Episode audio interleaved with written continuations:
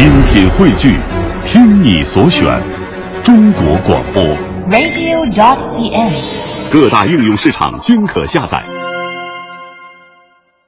听众朋友，《牡丹亭》是明代汤显祖的代表作，剧情讲述的是南宋南安太守杜宝之女杜丽娘与侍婢春香春日游园，触景生情，在梦中与岭南秀才柳梦梅幽会，梦醒之后仍然是痴心挂念，终至伤感身亡。地府判官感其情真，允许丽娘魂游四方，寻觅梦中情人。